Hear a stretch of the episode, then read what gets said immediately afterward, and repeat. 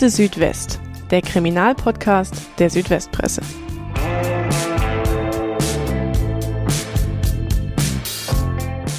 Der 22-jährige Umut K. steht mit einem Freund in der Hechinger Innenstadt. Plötzlich fährt ein kleines rotes Auto vor. Eine Person schießt aus dem offenen Fenster, die Kugel trifft Umut K. ins Herz und das Auto fährt sofort davon. Der junge Mann stirbt noch am Tatort. In einigen Zeitungen ist daraufhin vom Mord im Mafiastil die Rede. Und es gibt relativ schnell eine Vermutung, vielleicht wollten der oder die Täter nämlich gar nicht Umut K., sondern jemand ganz anderen töten. In dieser Folge von Akte Südwest sprechen wir über diesen Mord in Hechingen, der dort am 1. Dezember 2016 geschehen ist. Und wir sprechen auch über die Folgen dieses Mordes, über Rachepläne und Selbstjustiz. Mein Name ist Moritz Klaus, ich bin Reporter im Nachrichtenressort der Südwestpresse in Ulm und zu Gast in dieser Folge ist mein Kollege Hadi Kromer. Er arbeitet seit 40 Jahren für die Hohenzollerische Zeitung, ist dort stellvertretender Redaktionsleiter und er hat damals über den Mord an Umut K. berichtet. Hallo Hadi. Hallo Moritz und herzlichen Dank für die Einladung. Hechingen ist ja eher eine beschauliche Kleinstadt, also es wohnen dort knapp 20.000 Menschen. Ganz in der Nähe liegt das Wahrzeichen des Zollern-Albkreises, die Burg Hohenzollern wenn ich jetzt mal in meinem Kopf so nach Vorurteilen über eine Stadt wie Hechingen suche, dann gehören Morde, bei denen die Täter aus einem Auto schießen, nicht dazu. Ja, da liegst du komplett richtig in Hechingen.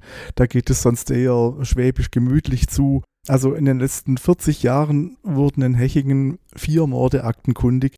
Aus einem vorbeifahrenden Auto heraus ist aber noch nie jemand erschossen worden. Also so ein äh, Drive-by-Shooting nach Mafia-Manier.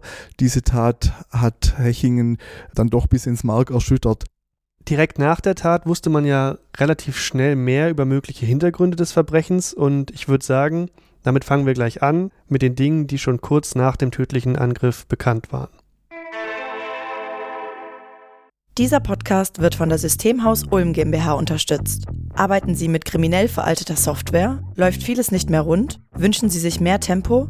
Dann ist die Systemhaus Ulm GmbH der richtige Ansprechpartner für Sie. Stecken Sie nicht mehr fest in unsicheren und komplizierten Systemen. Gehen Sie den nächsten Schritt in die digitale Welt. Die Software-Experten der Systemhaus Ulm GmbH bringen Ihr Business auf den neuesten Stand. Hochqualifizierte Entwickler bauen maßgeschneiderte Softwarelösungen, die perfekt zu Ihren Aufgaben passen.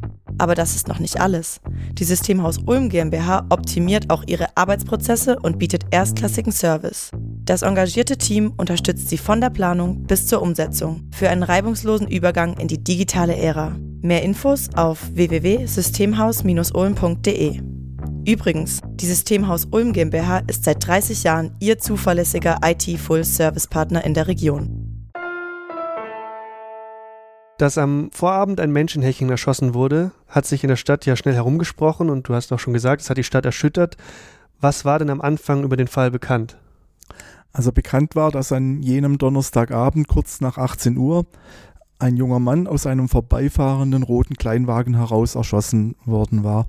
Das Auto sollte, so schilderten es Zeugen, von der unteren Mühlstraße in der Innenstadt herkommend mit hoher Geschwindigkeit am dortigen Spielcasino vorbei und auf den Platz davor gefahren sein. Mhm. Dann der Schuss auf einen dort stehenden Mann und das Auto rast die Steig hoch davon.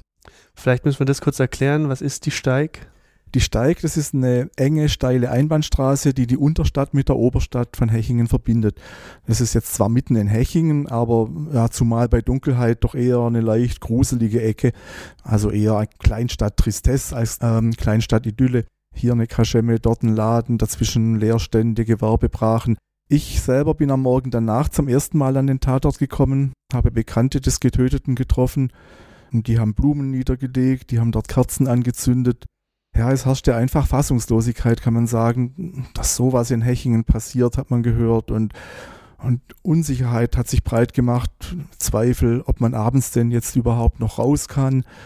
Die Kripo Rottweil, die hat derweil eine 40-köpfige Ermittlungsgruppe eingerichtet. Eine Hundertschaft der Bereitschaftspolizei war auch schon da und die haben da in der Nähe des Tatortes jeden Stein umgedreht, jedes Gebüsch und jeden Mülleimer durchwühlt. Ja, ich habe nachgefragt, was da gemacht wird und äh, es hieß, die Tatwaffe, die ist verschwunden und die wird gesucht. Du hast dann ja auch gleich berichtet, wie Angehörige reagiert haben auf die Tat, was möglich war, weil es eine öffentliche Trauerversammlung gab, und zwar knapp 24 Stunden nachdem auf Umut K. geschossen wurde. Ja, es hatte sich schnell herumgesprochen. Äh, der Erschossene ist ein 22-jähriger Deutschkurde aus der Nachbargemeinde Biesingen. Er hatte im Sommer davor an der Ali-Salomon-Schule, dem beruflichen Gymnasium von Hechingen, sein Abitur gemacht. Und 24 Stunden nach dem tödlichen Schuss, da hat sich gezeigt, wie viele Menschen um diesen jungen Mann getrauert haben. Also am Freitagabend kurz nach 18 Uhr haben sich Hunderte von Angehörigen und Freunden da am Tatort versammelt und die haben eine Unmenge an Blumengebinden niedergelegt. Mit Teelichten wurde der Name des Getöteten geschrieben und es wurden Herzen geformt mit den Lichtern. Über ein Dutzend Bilder des jungen Mannes sind da schon aufgestellt worden, es sind Kerzen angezündet worden. Also es war eine wirklich bewegende Szenerie ähm, in der einbrechenden Dunkelheit. Ich habe nicht geglaubt, dass 500 Menschen minutenlang so leise sein können. Und die Stille wurde immer mal wieder nur durch ein Schluchzen und Schneuzen aus der ersten Reihe unterbrochen. Also es war eine sehr, sehr beeindruckende Trauerversammlung. Und ihr habt dann schnell auch den Namen des Getöteten veröffentlicht. Kannst du uns ein bisschen über den jungen Mann erzählen? Ja, Umut K., da waren sich alle aber auch wirklich alle einig, mit denen ich gesprochen hatte. Das war ein netter Junge, kein Typ, der Streit gesucht hat oder gar Feinde hatte. So schilderten ihn ehemalige Mitschüler, die mit ihm zusammen Abi gemacht hatten. Uh, Umut kam aus einer kurdisch-alevitischen Familie aus Biesingen, war also so ein Typ Sunnyboy, ein gut aussehender, gewinnender Typ. Uh, das hat man schon an den Bildern gesehen. Er war auch gesellschaftlich engagiert. Er war Mitglied des Biesinger Jugendgemeinderates für den FC Wessingen. In der Kreisliga hat er Fußball gespielt. Es hieß, er wolle Rechtsanwalt werden oder er wollte Rechtsanwalt werden und habe sich um einen Jurastudienplatz in Konstanz bemüht. Und als dann so nach und nach ruchbar wurde, dass die Tat irgendwas mit Drogengeschäften zu tun hatte. Da hat sich Umuts ehemaliger Schulrektor doch ganz weit aus dem Fenster gelehnt und hat gesagt, bei uns an der Schule, da war allen sofort klar, dass Umut nichts mit Drogen zu tun hat. Ja, kleiner Spoiler an dieser Stelle. Diese Einschätzung sollte sich doch als etwas zu gewagt erweisen. Schon kurz vor dieser Trauerversammlung, also auch nach nicht mal einem Tag, konnten die Ermittler ja einen ersten Erfolg vorweisen. Also sie haben erst drei Personen festgenommen einen Tag später kam dann auch noch eine vierte Person dazu. Wie ist denn die Polizei diesen Männern auf die Spur gekommen? Zum einen über das Tatfahrzeug, den roten Fiat Punto. Der ist gleich in der Nacht nach der Tat in der Nähe der Turnhalle von Hausen im Killertal, also Killertal, das heißt wirklich so, gefunden worden. Das ist 13 Kilometer von Hechingen entfernt. Zum anderen war einer der festgenommen der wohl einzige Augenzeuge des Todesschusses, ein 25-Jähriger, der zusammen mit dem Erschossenen am Tatort war und der den Ermittlern erzählen konnte, wer da im roten Auto gesessen hatte. Aber das war zu diesem Zeitpunkt noch nicht öffentlich bekannt. Überhaupt haben Polizei und Staatsanwaltschaft in diesem Fall lange Zeit sehr, sehr zurückhaltend kommuniziert. Tatfahrzeug gefunden, vier Verdächtige verhaftet, im Hintergrund irgendwas mit Drogen. So war das etwa alles, was man in den ersten Tagen von offizieller Seite erfahren hat. Ja, und umso mehr fühlt man sich als Reporter natürlich herausgefordert. Das ist ja auch nicht so unüblich, dass jetzt die Polizei und die Staatsanwaltschaft in solchen Fällen sich gerade am Anfang mit Informationen zurückhalten. Wenn man dann nachfragt als Journalist, dann ist oft von ermittlungstaktischen Gründen die Rede oder davon, dass die Polizei derzeit kein Täterwissen preisgeben will. Wenn man aber so liest, was damals in den Tagen nach dem Mord in der Zeitung stand, merkt man, es gab da schon recht konkrete Vermutungen, was hinter dem Mord stecken könnte und da stand auch mehr drin als das, was du gerade jetzt von offizieller Seite erzählt hast. Das führt mich zur Annahme, dass du ja irgendwie anders an Informationen offensichtlich gelangt bist als über die offiziellen Wege Polizei und Staatsanwaltschaft. Naja, also am Tag nach dem Todesschuss habe ich schon am Tatort mit vielen Bekannten von Umut gesprochen. Und dabei hat sich jetzt so in meiner Wahrnehmung ein ziemlich deutlicher Widerspruch offenbart. Auf der einen Seite wirkte die Tat äh, oberflächlich wie ein professioneller Mord. Also im Netz wurde über organisierte Kriminalität spekuliert, äh, Boulevardzeitungen sprachen vom Mord im Mafia-Stil, ein gezielter Schuss direkt ins Herz. Ja, was muss da für ein guter Schütze am Werk gewesen sein? Und auf der anderen Seite konnte sich keiner, mit dem ich gesprochen habe, vorstellen, dass dieser allseits beliebte Junge irgendwas mit echten Verbrechern zu tun gehabt haben könnte. Also das Umfeld des Getöteten munkelte schon damals hinter vorgehaltener Hand, dass es eine Verwechslung gegeben haben könnte. Und das hat mich dann näher interessiert. Ich hatte dann äh, am Wochenende darauf Sonntagsdienst und habe in der Mittagspause ein paar der vielen Dönerläden aufgesucht, die es in Hechingen gibt. Und dabei habe ich aus ganz offenkundig sehr gut informierten Kreisen schon ganz viel erfahren, was die Ermittler zu diesem Zeitpunkt noch gerne für sich behalten hätten. Was sich aber Monate später dann doch als komplett zutreffend herausgestellt hat. In der Montags- und in der Dienstagausgabe haben die Leserinnen und Leser der Hohenzollerischen Zeitung und der Südwestpresse dann exklusiv erfahren, wie es wirklich war mit dem Mord an der Steig. Und was haben deine Quellen dir dann konkret erzählt? Ja, zunächst einmal, wer da festgenommen worden ist. Und das war eine Gruppe junger Italiener aus dem Raum Burladingen und aus Hechingen, deren Verwandtschaft ganz in der Nähe des Tatorts einen Pizzalieferservice betrieben hat und ein Landsmann der Italiener, der erst kürzlich aus dem Gefängnis entlassen worden sei, nachdem er eine Haftstrafe wegen Drogendelikten abgesessen habe. Ähm, genau dieser Mann, ein 25-Jähriger aus dem nahen Mössingen, der habe neben dem Umut K. gestanden und er sei es eigentlich gewesen, den die jungen Italiener im roten Autole wegen einer offenen Drogenrechnung eigentlich abknallen wollten. Das ist mir so erzählt worden. Ja, und die tragische Pointe, die sich daraus ergibt, ist, dass Umut dann eigentlich aus Versehen erschossen worden ist. Ja, und noch etwas wurde mir erzählt, das ich im Gegensatz zu den anderen Informationen noch nicht verwendet habe, weil es mir zu diesem Zeitpunkt doch als reine Spekulation erschienen ist. Der jüngere Bruder des Opfers, der sei kein guter und der schmiede bereits Rachepläne. Und ganz viel später in diesem Fall sollte das dann noch eine wichtige Rolle spielen. Auf die Rachepläne werden wir in der Folge auch noch genauer eingehen. Jetzt kommen wir aber erstmal zum Prozess gegen drei der Männer, und zwar gegen die drei, die an der Tat beteiligt gewesen sein sollen. Im Juni 2017 hat dieser Prozess begonnen. Was genau hat die Staatsanwaltschaft den dreien denn dann vorgeworfen? Versuchter Mord in Tateinheit mit fahrlässiger Tötung. So lautete die Anklage gegen die beiden jungen Italiener, die in dem roten Fiat Punto gesessen hatten. Ja, in der Tat war nun plötzlich auch aus Sicht der Staatsanwaltschaft ganz entscheidend, was fünf Monate vorher uns gegenüber noch als egal abgetan wurde, dass es sich um einen Fehlschuss gehandelt habe. Die Anklage ging davon aus, dass versucht wurde, Umuts 25-jährigen Begleiter, eben den Mössinger Italiener, den wir hier an dieser Stelle jetzt mal äh, Giuseppe nennen wollen, ähm, den zu erschießen, dass Umut dann aber fahrlässig getötet wurde, weil die Pistolenkugel eben ihn traf. Das Gericht hat ja aber gleich noch auf eine weitere Option hingewiesen. Ja, die große Jugendkammer, die hat gleich im Eröffnungsbeschluss da etwas gegen den Strich gebürstet und darauf hingewiesen, dass auch die Annahme eines vollendeten Mordes in Betracht kommt. Und zwar dann, wenn die Beweisaufnahme ergeben sollte, dass die beiden Männer im Fiat damit rechneten und billigend in Kauf nahmen, dass auch Umut getroffen werden könnte. Ja, und der dritte Angeklagte, der 37-Jährige, der stand nicht unter Mordverdacht, sondern musste sich wegen der Drogengeschäfte im Hintergrund verantworten.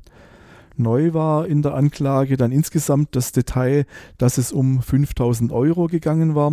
So viel Drogengeld aus einem Marihuana-Geschäft sollen der 25-jährige Mössinger und ein Komplize den Angeklagten geschuldet haben. Der Schuss, so sah es die Staatsanwaltschaft, der sollte Umuts Begleiter treffen, um dessen Geschäftspartner in Todesangst zu versetzen. Du hattest dann ja im Prozess auch Zeit, diese Vorwürfe natürlich ausführlich anzuhören, aber auch zu schauen, wie die Männer darauf reagieren und wie sie so im Gericht auftreten. Welchen Eindruck haben denn die zwei Hauptangeklagten, also die zwei, die im Auto saßen, auf dich vor Gericht gemacht? Ja, also jedenfalls nicht den von professionellen, kaltblütigen Killern. Das waren eher, so meines Eindrucks nach, zwei Grünschnäbel, die nicht so recht wussten, wo sie da hingeraten waren. Also, die waren gut frisiert, adrett gekleidet, eher verschüchtert als forsch und ja, aber auch eher kühl als große Gefühlsregungen zeigend. Der 21-Jährige, wir nennen ihn hier Enzo, der ist gebürtiger Berliner, er wuchs überwiegend in Italien auf sprach gut Deutsch und war in einem Industriebetrieb in der Nähe von Hechingen als Hilfsarbeiter beschäftigt. Nach dem Todesschuss, den er durchs Beifahrerfenster des Fiats abgegeben haben soll, da ist er übrigens ganz normal zur Nachtschicht in den Betrieb gegangen und irgendwann in den frühen Morgenstunden ist er dann seinen Kollegen aufgefallen, weil er doch immer nervöser wurde und äh, Nachrichten verfolgte und äh, dann hat er das Zittern gekriegt, als plötzlich ein Polizeihubschrauber über der Firma kreiste. Der 20-Jährige, wir nennen ihn Filippo, der den Fiat lenkte, der hat auf der Alp bei einem Zimmermannsbetrieb gearbeitet. Der sprach jetzt nun kaum Deutsch und brauchte eine Dolmetscherin. Die beiden sind weitläufig verwandt. Es war davon die Rede, dass sie um ein paar Ecken Cousins sind. Als Kinder sind sie gemeinsam in Sizilien miteinander aufgewachsen. Enzo, also der, der geschossen haben soll, der hat dann über seinen Anwalt vor Gericht ausgesagt und er hat nur teilweise gestanden und sogar seinen Cousin direkt belastet. Ja, gegenüber der Polizei im Vorfeld des Prozesses hatten die beiden Jungs noch beharrlich geschwiegen. Enzo ließ nun am zweiten Prozesstag seinen Anwalt seine eigene Version der Geschichte äh, darstellen. Kurz gefasst, ja, er sei durchaus dabei gewesen, aber geschossen habe sein Kumpel Filippo vom Steuer aus. Der habe da plötzlich wie aus dem Nichts eine Pistole gezückt und diese mit ausgestrecktem Arm durchs offene Beifahrerfenster gestreckt. Er selbst, so sagte Enzo, habe noch nach dem Arm des Komplizen greifen wollen und versuchen wollen, den Schuss zu verhindern. Doch zu spät. Zitat, ein Riesenknall, Funkenflug, mir pfiff es durch die Ohren. Dann sei man davon gerast. Bei Umuts Familie hat er sich dann im Prozess entschuldigt. Ich konnte den Schuss leider nicht verhindern. Und es gab noch einen weiteren Punkt an seiner Aussage, was dann auch wieder mit dem zusammenhängt, was deine Quellen dir schon davor gesagt haben oder gesteckt haben, dass diese Tat nämlich mit einem größeren Drogengeschäft zusammenhing. Ja, es sei da um eine offene 5000 Euro Rechnung aus einem Marihuana-Geschäft gegangen. Und die ganze Schuld, die schob er da dem Giuseppe in die Schuhe, also dem glücklich Überlebenden, der neben dem Umut gestanden ist. Der habe sich mehrfach geweigert, die Schulden zu bezahlen. Ja, und dann hat er eine Geschichte erzählt von der letzten Begegnung, die sich ein paar Tage vor dem Todesschuss abgespielt hat. Da sei man in Hechingen unter einer Brücke unter der Bundesstraße gestanden und da habe man sich getroffen. Die Gegenseite, die seien dann zu sechst gekommen und die hätten aber kein Geld mitgebracht, sondern gleich zwei Pistolen. Und der Giuseppe, der habe ihm, so erzählte der Enzo, der habe ihn bei den Haaren gepackt und habe ihm den Lauf der Pistole an den Hals gedrückt und er habe ihm gedroht, sie und ihre Familien würden getötet, wenn sie das Geld weiter forderten. Und er selbst, so sagte der Enzo, habe das Geld daraufhin schon abgeschrieben. Doch sein Kumpel, der Cousin Filippo, der habe einfach nicht locker gelassen. Der habe darauf gedrängt, dass man sich das Geld holt. Ja, bis es dann am 1. Dezember dann bei der nächsten Begegnung knallte. In dieser Aussage macht er jetzt die Gegenseite, also den Giuseppe, der bei der Tat neben Umut stand, den macht er zum Aggressor. Und wenn man sich das so insgesamt anschaut, dann bringt es vielleicht erstmal sogar mehr Unklarheit in die ganze Situation rein, was dann bei der nächsten Aussage auch so weiterging, weil auch der Fahrer hat im Prozess ausgesagt und der hat wiederum ebenfalls seinen Cousin, also den Beifahrer, belastet. Ja, also Filippo, der Fahrer, der hat versucht, seine eigene Rolle so gering wie möglich zu reden. Geschossen habe der Beifahrer. Hm, er habe mit der Sache überhaupt eigentlich nichts zu tun haben wollen. Ähm, er habe da das Auto äh, da hingefahren und wollte da eigentlich einparken, hat er erzählt. Und in dem Moment, als er da einparken wollte, da habe er einen Pistolenschuss gehört. Sein Beifahrer hat er gesehen, habe dann die Hand mit der Pistole reingenommen und gesagt, fahren wir schnell weg. Und hat er gesehen, auf wen der andere dann, von dem er sagt, dass er geschossen hat, geschossen hat? Nee, also er will nicht gesehen haben, dass da draußen jemand getroffen worden sei. Ähm, sei alles so schnell gegangen und sein Kumpel habe ihm dann gesagt, ich habe in die Luft geschossen, es ist nichts passiert. Man ist dann äh, gemeinsam weggefahren, hat sich davon gemacht und äh, dass es in Hechingen eine Schießerei mit einem Todesopfer gegeben habe, das habe ihm erst äh, am nächsten Morgen äh, sein Chef im Betrieb erzählt. Also man kann sagen, an dem Stand im Prozess, da steht jetzt erstmal bei den Angeklagten Aussage gegen Aussage. Die werfen sich beide gegenseitig vor, die Tat begangen zu haben. Und dabei blieb es ja auch bis zum letzten Tag. Wie hat das Gericht es dann dann aufgelöst? Also man musste dann irgendwie die Frage beantworten, wer hat wirklich geschossen?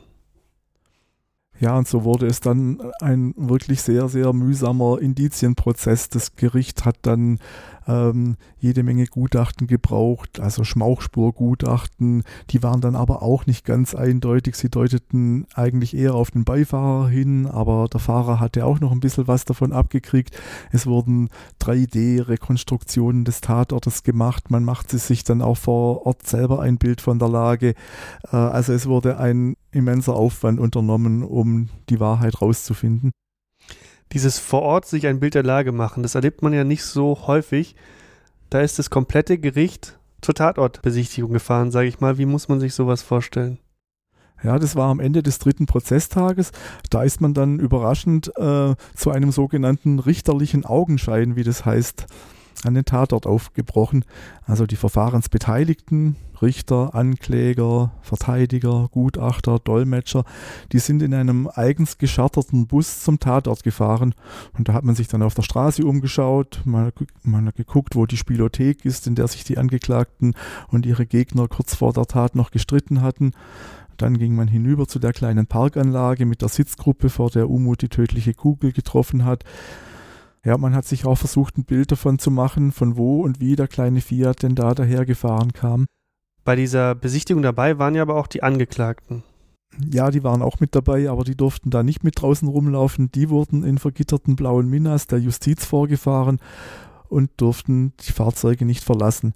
Pressevertreter und Zaungäste durften ganz normal zuschauen und natürlich waren auch die Hinterbliebenen von Umut K. dabei, die sind dann wieder zu der kleinen privaten Gedenkstätte am Tatort gegangen und haben sich bei den Händen gehalten und einmal mehr Tränen vergossen. Es war dann auch ein Prozess, in dem sehr viele Zeugen ausgesagt haben. Welches Bild hat sich denn da von der Tat und auch vom Grund für die Tat wirklich ergeben vor Gericht? Ja, der spannendste Zeuge, das war der einzige Augenzeuge, Giuseppe, der neben Umut stand. Der wurde aus der U-Haft vorgeführt, weil sein Drogenprozess parallel dazu lief. Und deshalb musste er auch nicht sich selbst belasten. Da hat man das Zeugnisverweigerungsrecht. Ja, und trotzdem konnte man im Gerichtssaal die berühmte Stecknadel fallen hören, als er geschildert hat, wie sein Kumpel getroffen wurde. Und was hat er gesagt, wer geschossen hat?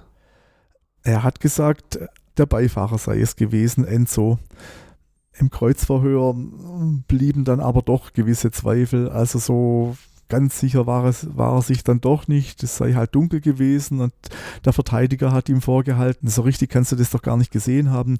Aber er ist dann da, dabei geblieben. Ja, zum Beifahrerfenster raus wurde halt geschossen. Ein Dauerthema im Prozess war natürlich auch die Rolle des Opfers. Also die Frage war Umut K. jetzt wirklich der liebe, nette Typ, als den ihn auch im Vorfeld sehr viele beschrieben haben? Oder gab es da doch irgendeine Art von Zusammenhang? Einerseits war er natürlich schon zur falschen Zeit am falschen Ort einfach, aber mit komplett weißer Weste ist auch er nicht davon gekommen am Ende. Es hat sich herausgestellt, dass er halt schon mit ein paar Typen, die ganz tief im Drogensumpf drinsteckten, ganz dicke befreundet war. Und tragischerweise wurde ihm letztendlich seine Hilfsbereitschaft gegenüber diesen falschen Freunden zum Verhängnis. Also in der Beweisaufnahme hat sich herausgestellt, äh, dass sich sein Kumpel kurz vor dem Todesschuss in der Spielothek mit den späteren Mördern getroffen hatte. Und wieder wurde da um die 5000 Euro gefeilscht und gestritten.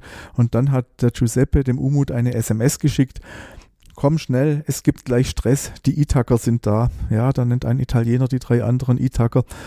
Umut kam dann hinzu und ist dann eben in sein Verderben gelaufen. Das heißt aber, er war nicht in diese Drogengeschäfte offensichtlich, nach dem, was man wusste, irgendwie daran beteiligt. Nee, er war eine Randfigur. Also äh, es wurde nicht ganz ausgeschlossen, dass er vielleicht auch mal in ganz kleinem Stil ein bisschen mitgedealt hatte, aber mit der Sache, um die es in dem Fall eigentlich ging, hatte er eigentlich nichts zu tun. Über eine Person haben wir jetzt aber fast noch gar nicht gesprochen, und zwar über den dritten Angeklagten. Also zwei waren die Hauptangeklagten, das sind die beiden, die im Auto gesessen sind, aus dem geschossen wurde. Aber welche Rolle hat denn der dritte bei der Tat gespielt? Ja, da sind wir beim ältesten, beim 37-jährigen Catania. Unter diesem Namen hatten ihn die beiden Jungs in ihren Handys abgespeichert. Catania, die Stadt in Sizilien, aus der sie alle gekommen sind ursprünglich. Klar war, dass er mit im Drogenhandel drinsteckte. Bürgerlich war er Olivenhändler in Hechingen. Und je länger aber der Prozess gedauert hat, desto deutlicher wurde, dass er es wohl war, der im Hintergrund die Fäden gezogen hat. Was heißt das genau?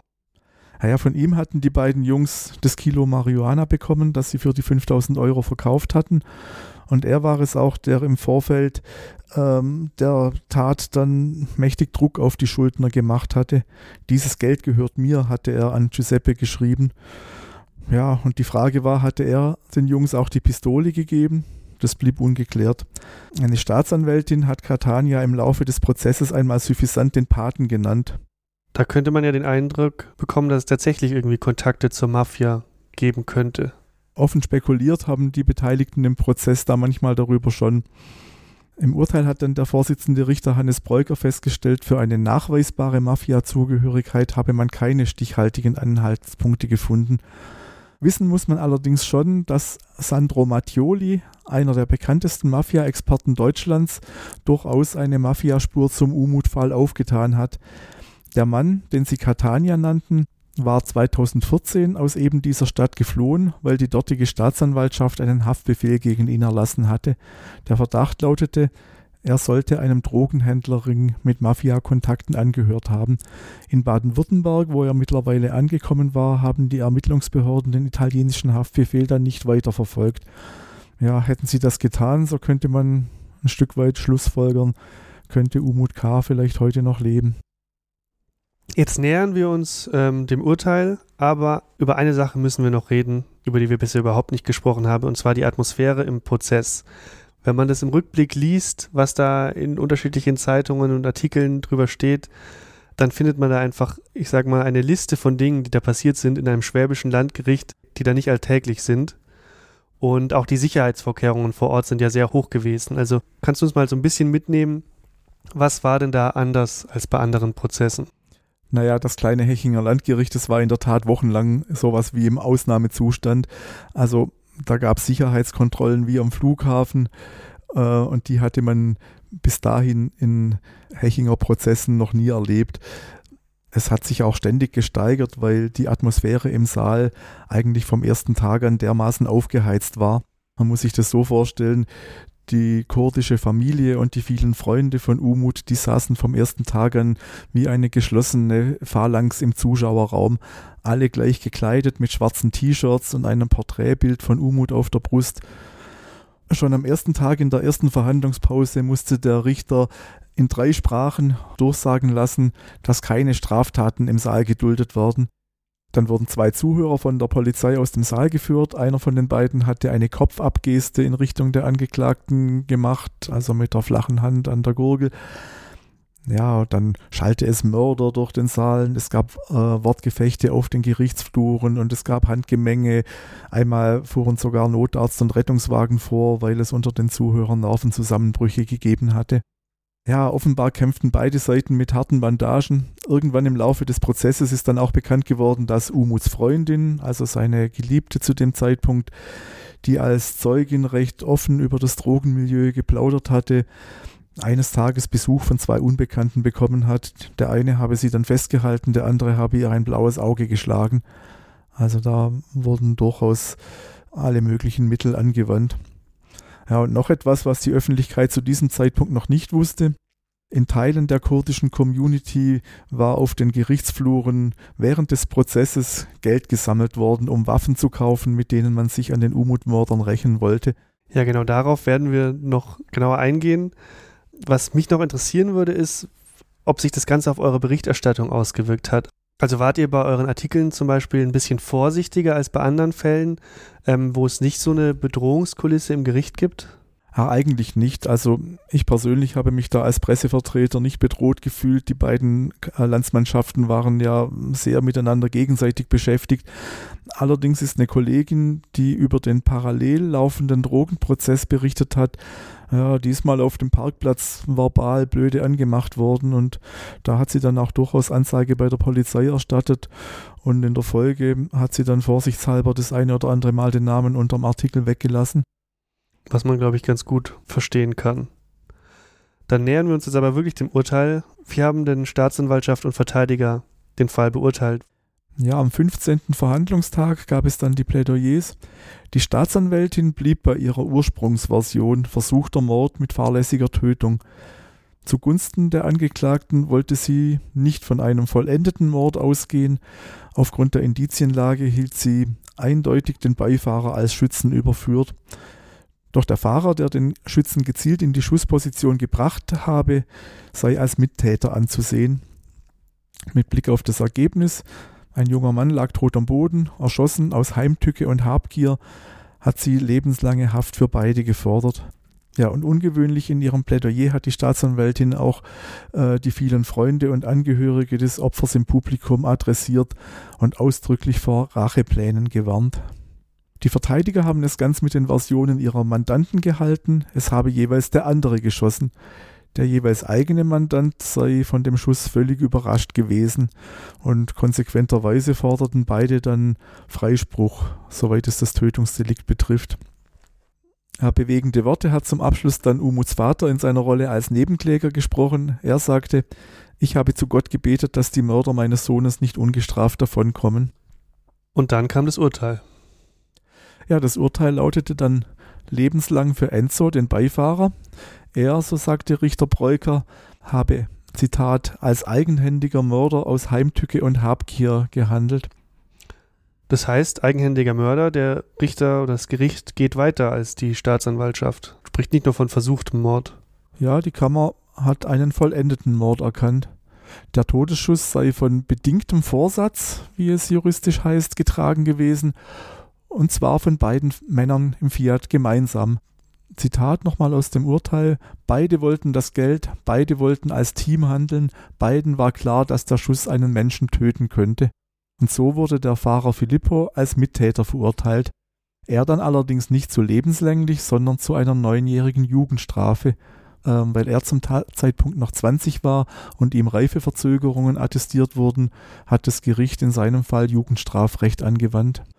Ja, und Catania, der Dritte, der Richter hat gesagt, ähm, wenn er im Tatfahrzeug mitgefahren wäre, dann hätte auch er mit einer Mordanklage rechnen müssen. Weil er das aber nicht tat, ist er mit drei Jahren und neun Monaten Haft wegen des Drogenhandels davongekommen. Mit diesem Urteil waren weder die Verteidiger noch die Staatsanwaltschaft so richtig zufrieden. Beide haben Revision eingelegt. Ähm, die Verteidiger, wir haben es ja vorhin schon kurz, du hast es vorhin ja schon kurz gesagt, die wollten Freisprüche für ihre Mandanten.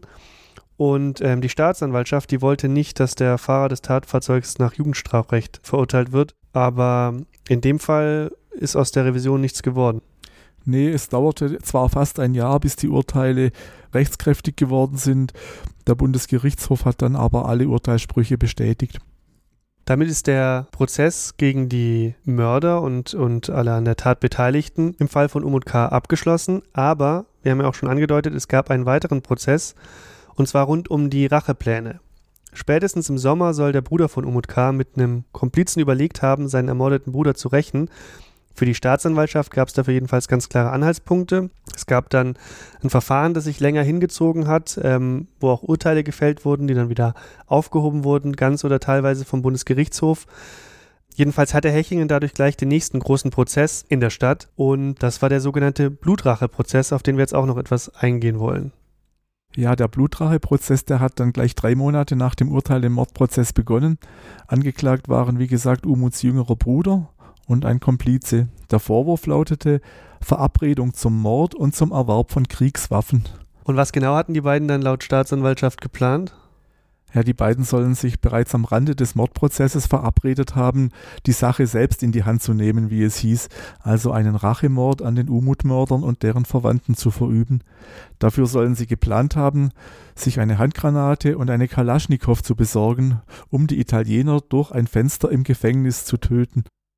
So eine Racheaktion wäre ja ein klarer Fall von Selbstjustiz. Bevor wir genau auf diese Vorwürfe eingehen, erklärt unsere Kollegin Jasmin Albantoglu mal kurz, was genau hinter diesem Begriff steckt.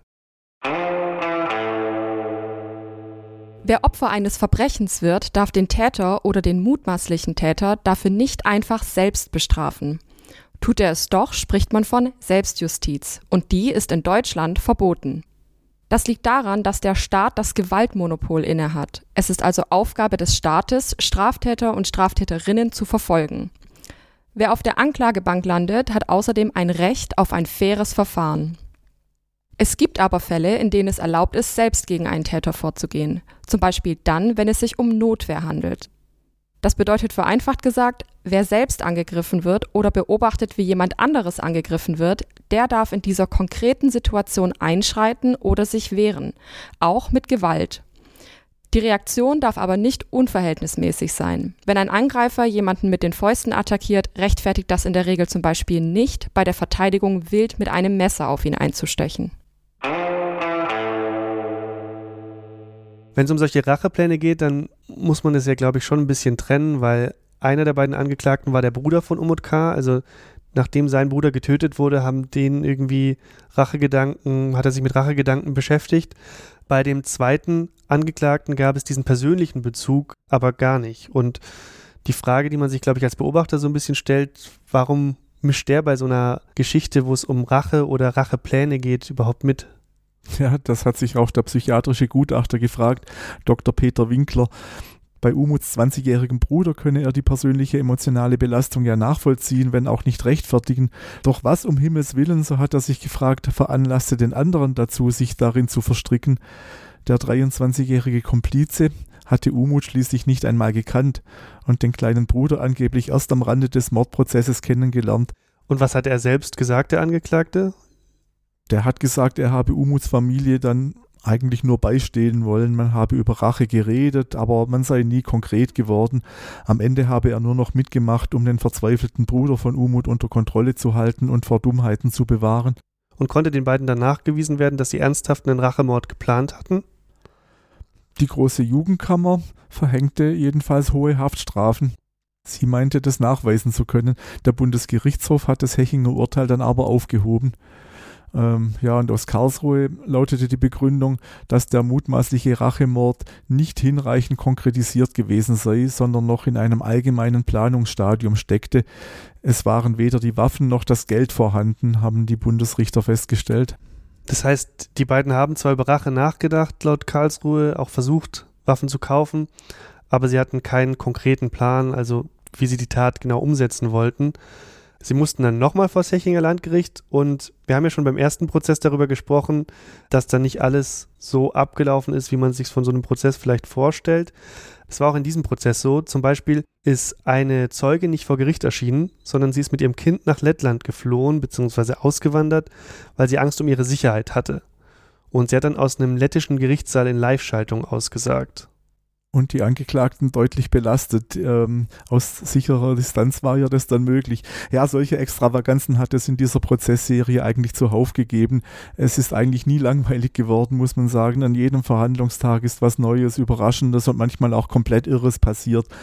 Am Tag der neuerlichen Urteilsverkündung ist dann der Komplize des Bruders von Umut, und das war übrigens der Mann, der gleich am Anfang die Kopfabgeste gemacht hatte, der ist während einer Sitzungspause einfach abgehauen er ist wieder auf freiem Fuß gewesen, nachdem der Bundesgerichtshof das Urteil aufgehoben hatte.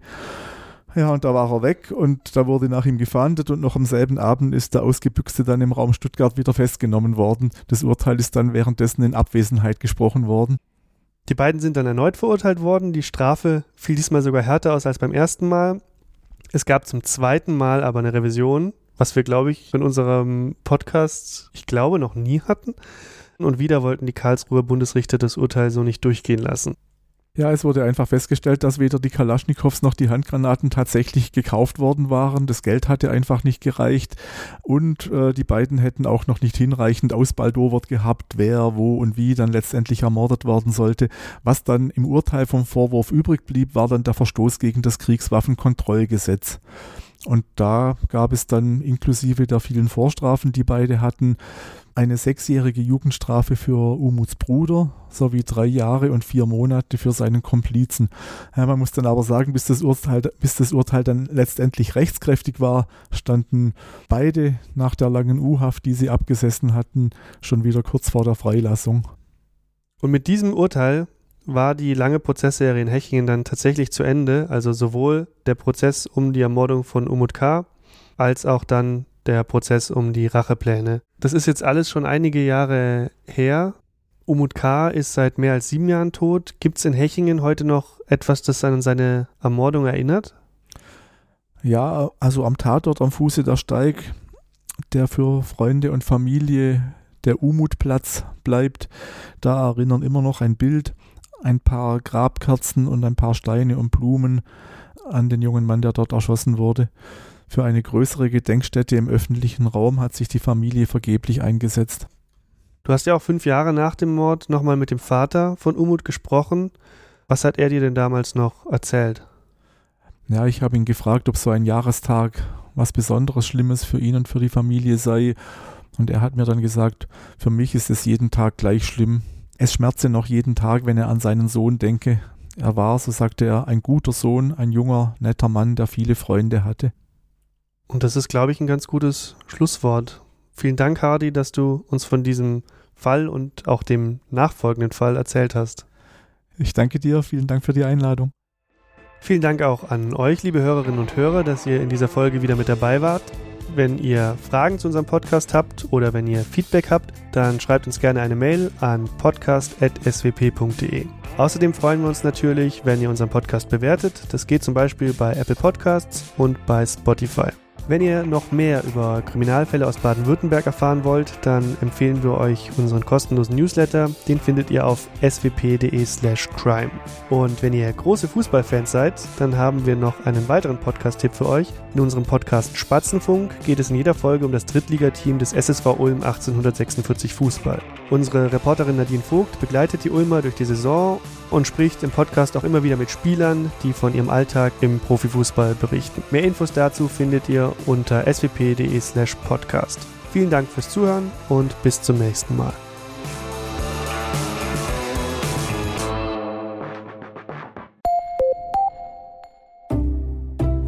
Diesen Podcast hörst du kostenlos. Möglich wird das durch unsere vielen Abonnentinnen und Abonnenten. Unterstütze auch du Qualitätsjournalismus in deiner Region mit einem Digital-Abo. Teste uns einfach mal einen Monat lang. Alle Infos auf swp.de.